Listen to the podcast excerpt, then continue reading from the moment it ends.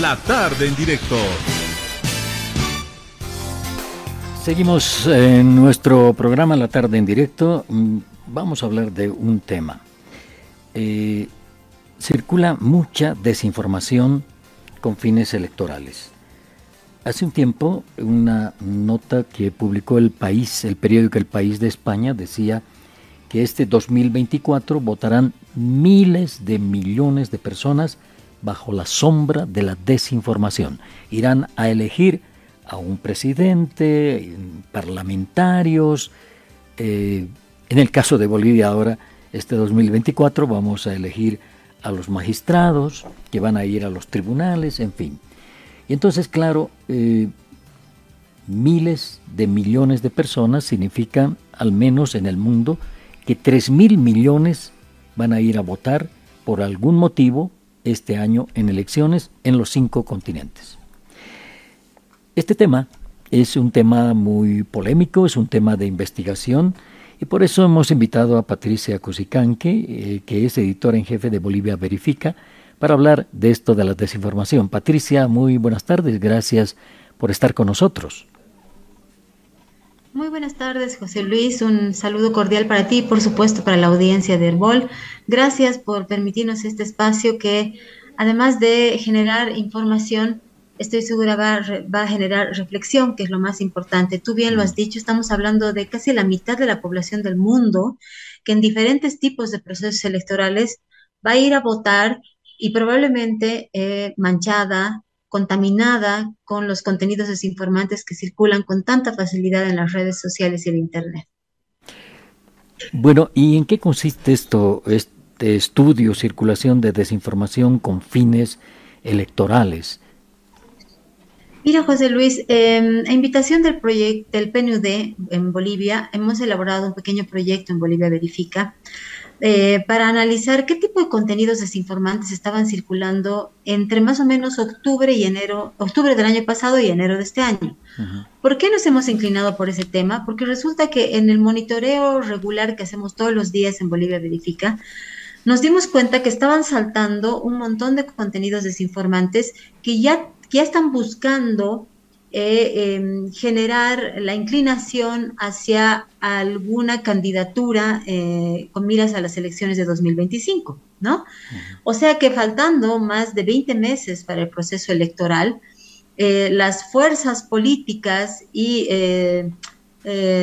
digamos, los, los, los, los, guerreros digitales o los servicios digitales que trabajan para encumbrarlos políticamente, ya habían comenzado a generar un montón de desinformación. Entonces nosotros dijimos, esta es la oportunidad para profundizar en este análisis y precisamente hemos hecho una pequeña investigación de la que quisiera mostrarte algunos resultados, porque eh, desde Bolivia Verifica y la Fundación para el Periodismo consideramos que es muy, muy importante que la ciudadanía eh, eh, comprenda a qué se enfrenta eh, en lo cotidiano cuando consume información.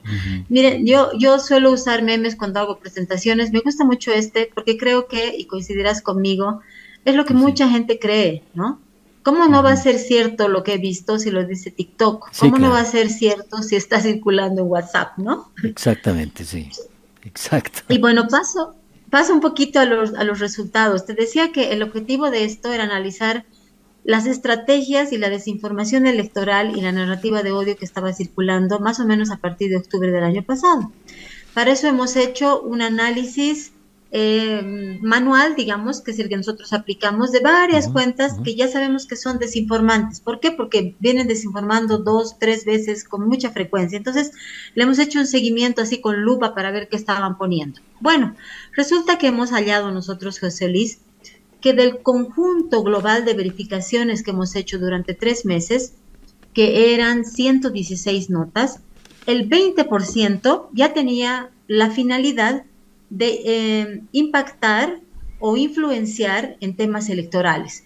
20% parece no ser mucho, uno diría dos de cada diez no es demasiado, pero si consideramos que estamos a 20 meses del proceso electoral, de las elecciones generales, quiero decir, y si además consideramos que estas desinformaciones son altamente virales y que generan mucha reacción, yo creo que es un asunto para preocuparnos.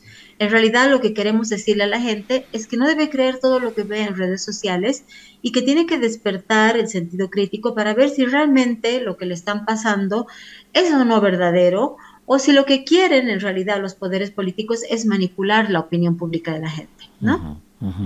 Y mira que este dato de aquí es interesante, luego te doy la palabra, perdón, José Luis. No, ningún de estas verificaciones, de estas verificaciones que, hemos detectado que son, eh, que tienen finalidad electoral, el 88% estaba compartiendo datos falsos. El 6%, un dato engañoso, lo que quiere decir que ahí estamos hablando de un 88 más 6, 94% en realidad del total, absolutamente desinformante. Y el otro 6% resultó ser verdadero, pero también tenía una finalidad político-electoral. Entonces, hay un bombardeo de ese tipo de mensajes que en lo cotidiano, cuando estamos con el celular, lo, lo vemos y probablemente aunque no nos quedemos minutos a ver un material, está entrando en nuestro cerebro y eso luego alimenta nuestra postura y nuestro punto de vista con respecto a algo, ¿no? Entonces hay que tener mucho cuidado con eso, José Luis. Aquí te muestro otro cuadrito en el que mostramos a los más afectados, entre comillas digo yo, porque eh, entre los afectados también están los que fomentan las mentiras. En este caso, el expresidente Evo Morales, el 50% de las cosas que habíamos identificado, le afectaban a él porque eran mentiras sobre él. En el 25% el presidente Luis Arce y un preocupante 12.5% acerca de la labor del órgano electoral. Y digo preocupante, y lo decimos en realidad desde Bolivia Verifica, porque si a estas alturas ya se está socavando la credibilidad del Tribunal Electoral, comprenderás que esto podría ir en aumento y que puede representar un enorme riesgo como ha sido en 2019, ¿no? Mm. Entonces hay que tener mucho cuidado con la institucionalidad, en este caso de las eh, entidades que em, son las que rigen y son las que arbitran estos procesos electorales. Y lastimosamente está apuntando mucho a la mentira desde em, varios espacios eh, políticos. Obviamente no sabemos quién es quien desinforma, pero hay que tener cuidado con eso, José Luis. Patricia, ¿qué tipo de mentira es la más frecuente? Eh, ¿Referida a la persona?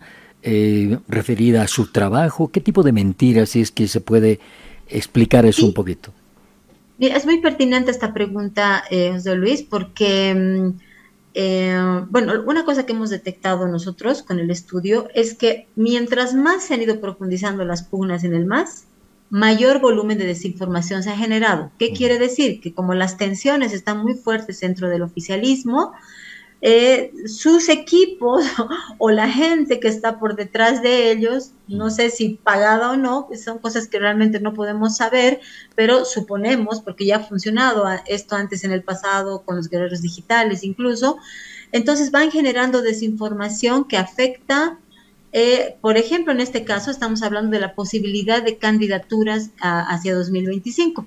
Y ya que me has preguntado, te voy a mostrar ejemplos para que la gente más bien aterrice, ¿ya? Perfecto. Aquí está. Por ejemplo, en este caso, sí, bien, me voy a poner un rapidito. En este caso, este bulo o esta mentira afectaba a Evo Morales. Se dice que el MAS había perdido su sigla.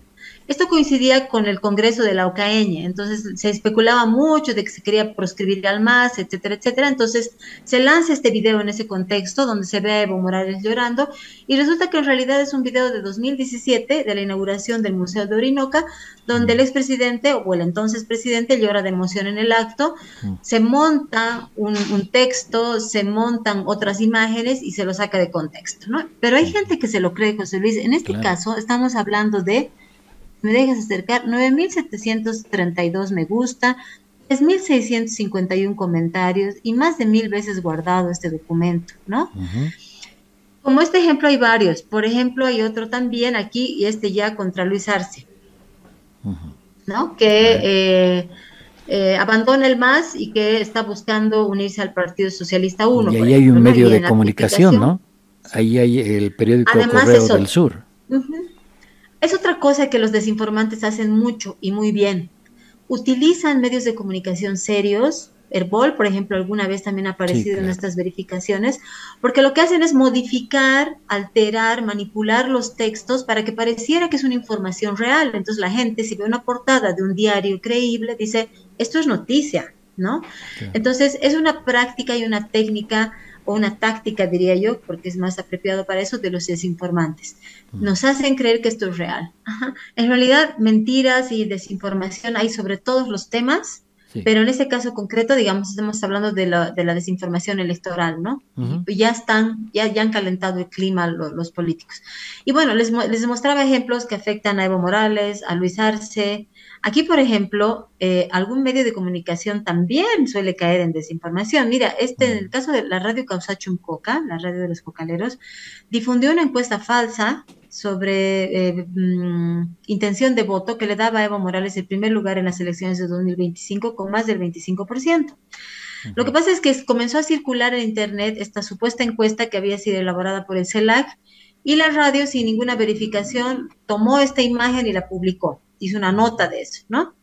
Y a veces los medios también, por esta premura de sacar información o porque tienen algún interés al respecto, pueden cometer este gravísimo error. Eh, y bueno, el medio ha tenido que retirar esta publicación, pero tuvo muchas reacciones. Esto estaba en Facebook y tiene como 500 reacciones, 194 comentarios y 102 veces compartido, creo. Entonces, es muy difícil controlar esto, pero en el caso de un medio de comunicación demanda mucha responsabilidad, ¿no, José Luis? Entonces, es otro ejemplo, por ejemplo, de cómo un medio de comunicación también, por omisión o, por, o, con intencionalidad, puede generar una desinformación. Es que, ¿sabes qué, Patricia? ¿Sabes qué? Los medios de comunicación no podemos tener como fuente las redes sociales. No podemos tener como fuente las redes sociales, porque ahí ocurre todo esto. En este caso estamos hablando de desinformación en temas electorales, pero hay de todo.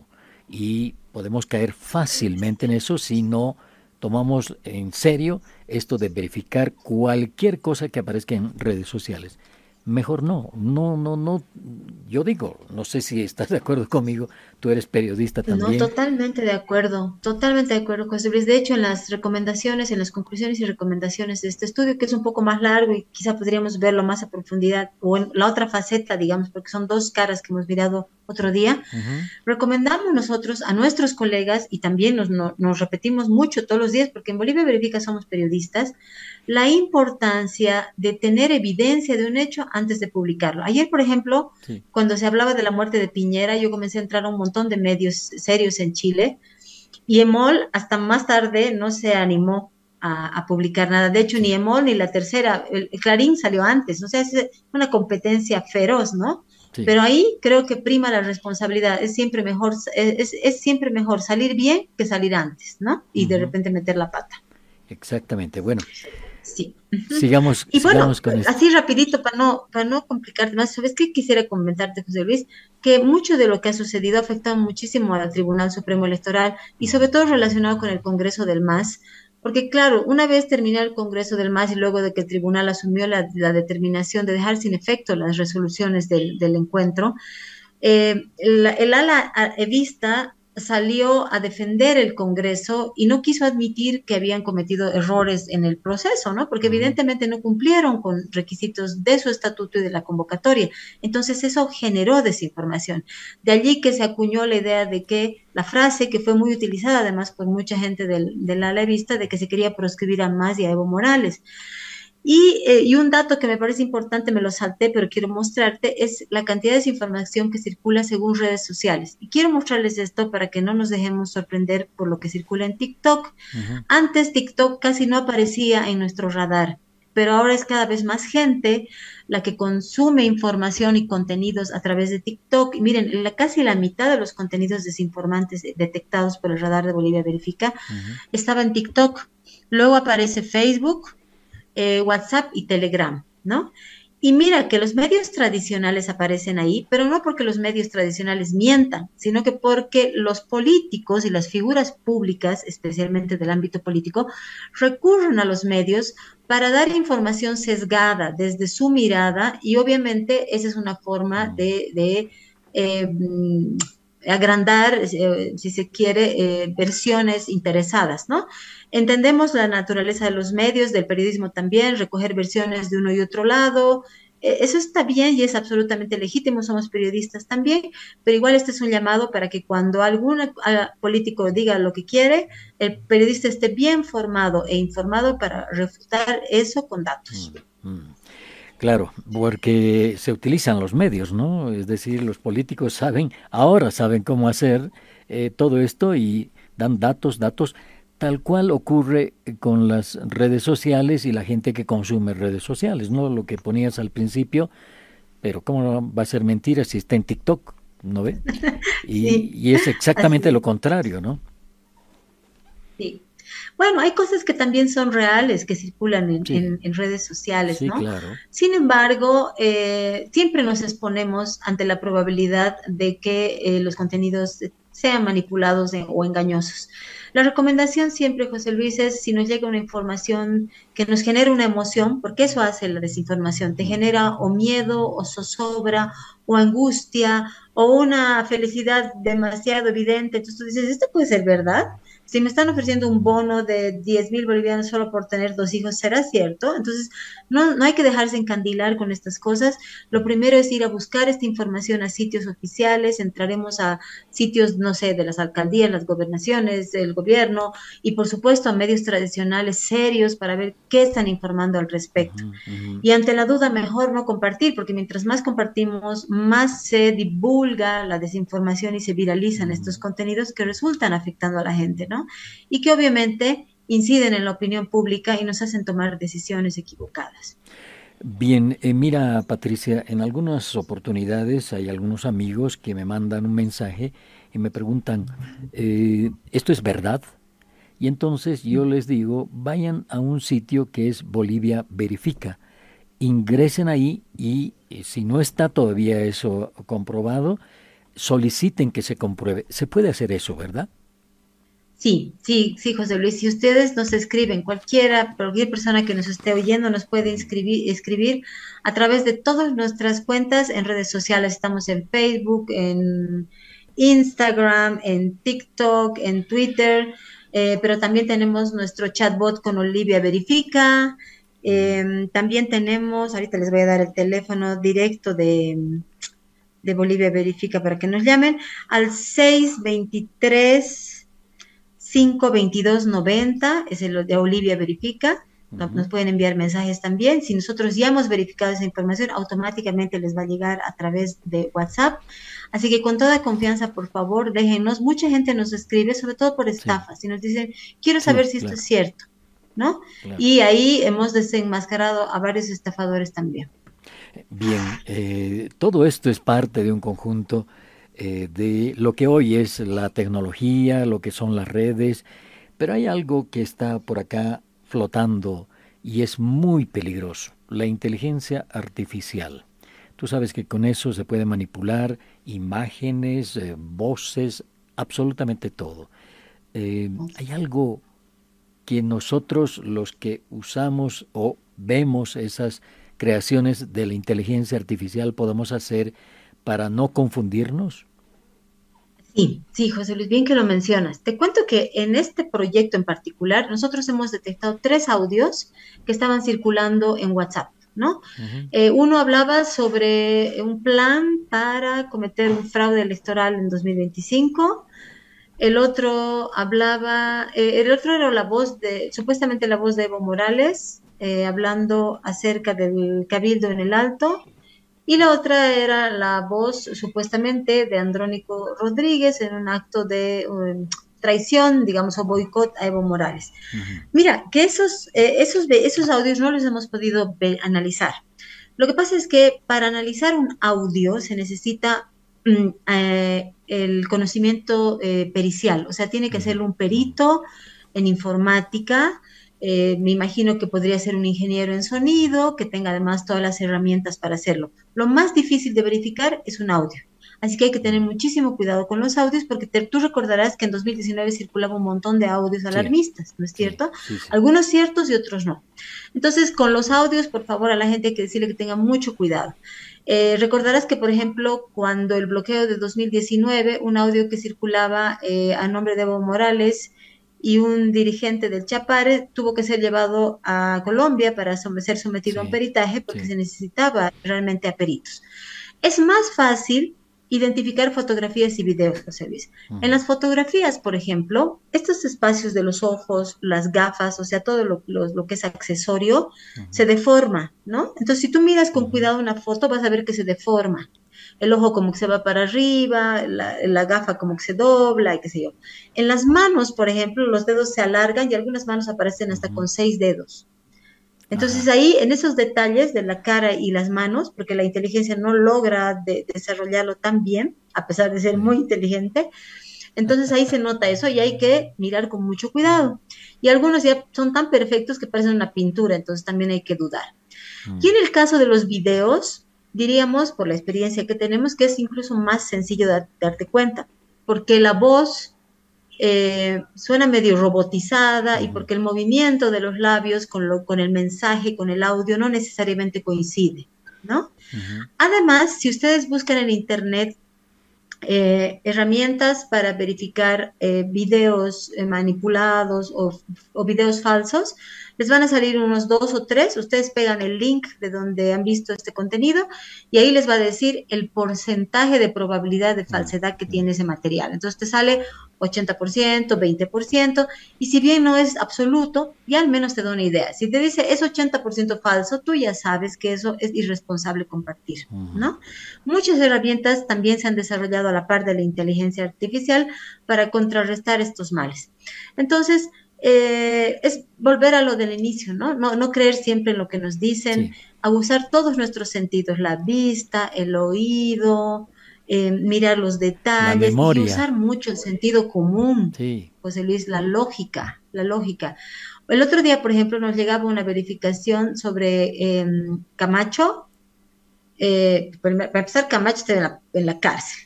Segundo, estaba con una gorra y una polera que en realidad decía eh, Comité Comité Pro Santa Cruz. Obviamente era una foto antigua, pero estaba puesta en otro contexto, en un contexto actual.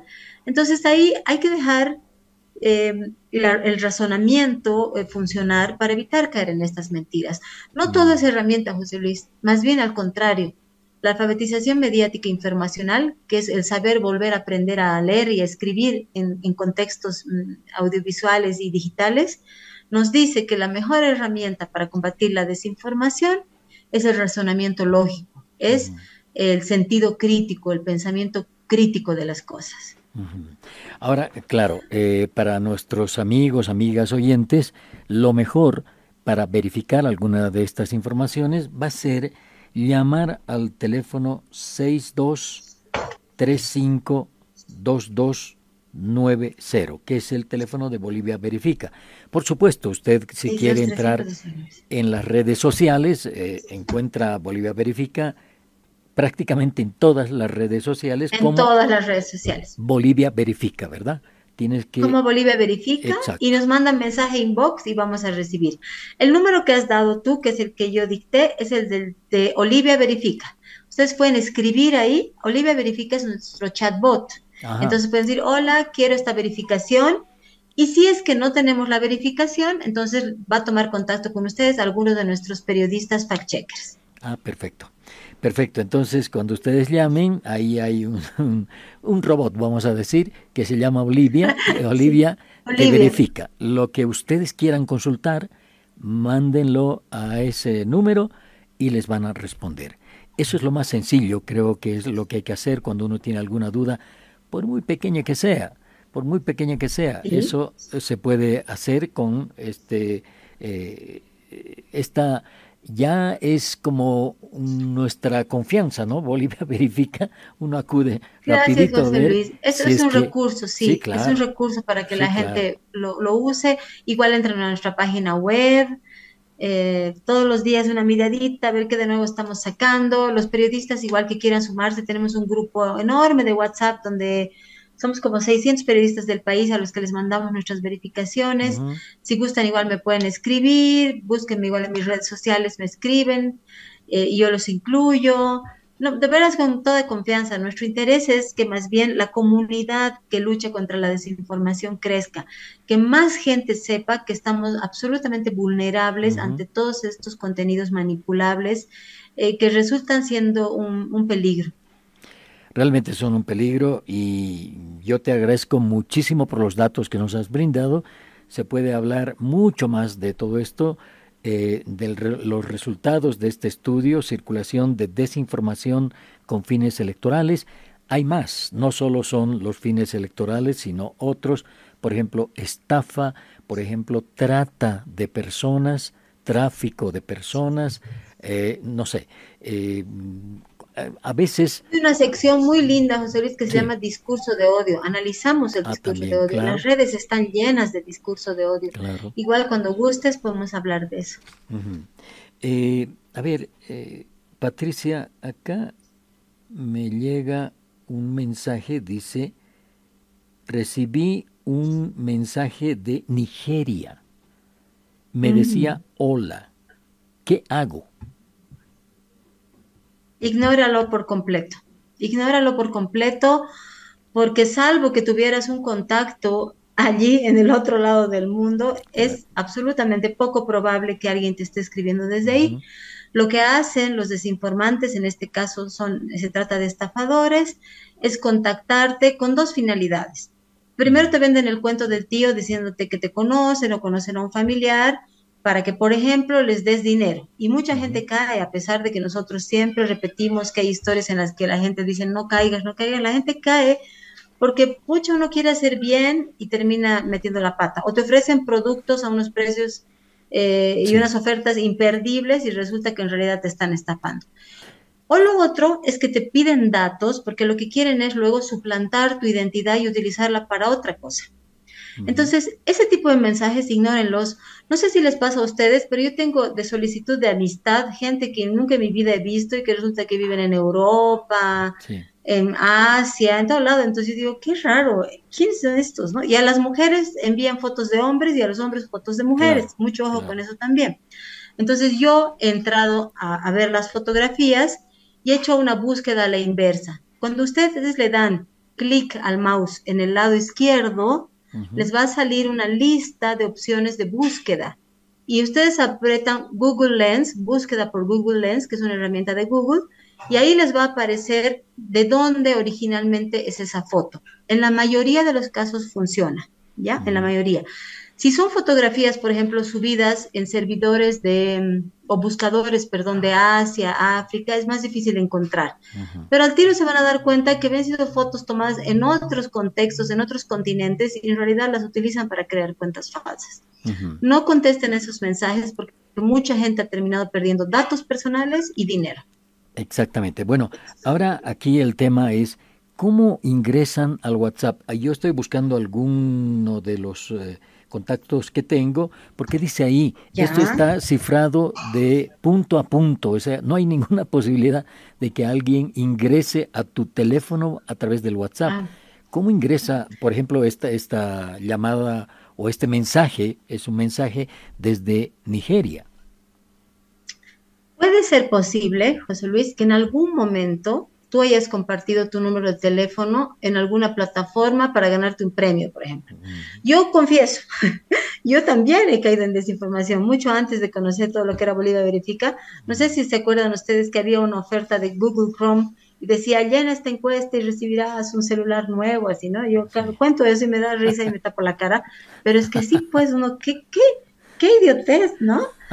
Entonces, en esos momentos, por ejemplo, tú pones tu número, todo inocente, y resulta que eso ya están, ya han grabado, ya han guardado los, los, los, hackers, los, bueno, en realidad en este caso los estafadores, porque un hacker no necesariamente es un estafador, aunque haga un trabajo ilegal o una operación ilegal. Entonces ya está almacenado, tienen miles y miles y miles de números guardados en sus servidores y luego sacan uno y dicen, a ver, vamos a hacerle pisar el palito a este, ¿no? Claro. O por ejemplo, nos metemos a grupos del barrio, Yo estoy en, en Facebook, por ejemplo, estoy en grupo de un bar, de un, grupo de mi barrio. Eh, en, mi grupo, en WhatsApp estoy en como dos grupos o tres grupos de, restaurantes de comida, de almuerzos, por ejemplo, ¿no? O sea, estamos en un, en un ecosistema muy digitalizado y, puede sonar muy inocente, y sin embargo te están mirando desde ahí, ¿no? O sea, todos revisemos la cantidad de grupos, ni qué decir nosotros, como periodistas estamos en 40 grupos, creo que estoy yo. Qué montón de gente que está viendo y ni siquiera sabes quiénes son. Entonces, lo mismo, si les llega ese mensaje es porque en algún momento han pasado sus teléfonos o porque están dentro de grupos de WhatsApp o grupos de Telegram y obviamente eh, ahí están los cazadores buscando a sus presas. Bien, eh, no tengo más tiempo, esto merece hablar un poquito más largo, lo vamos a hacer en otra oportunidad. Patricia, muchísimas gracias. No, más bien a ti, querido José Luis, porque nos permites eh, llegar a la gente con esto, que es muy, importante. Alguna vez yo le escuchaba decir al director de la Fundación para el Periodismo, a mi colega Renan Estensoro, vamos a tener que aprender a vivir con la desinformación y creo que eso es absolutamente real. No hay forma de eliminarla. Así que lo que hay que hacer es estar atentos a todo lo que nos pasa y no creer en todo lo que dice. Y combatirla. Combatirla, con todo lo que podamos. Muchas gracias. Ahora sí. Gracias, José Luis. Hasta la próxima. Nosotros.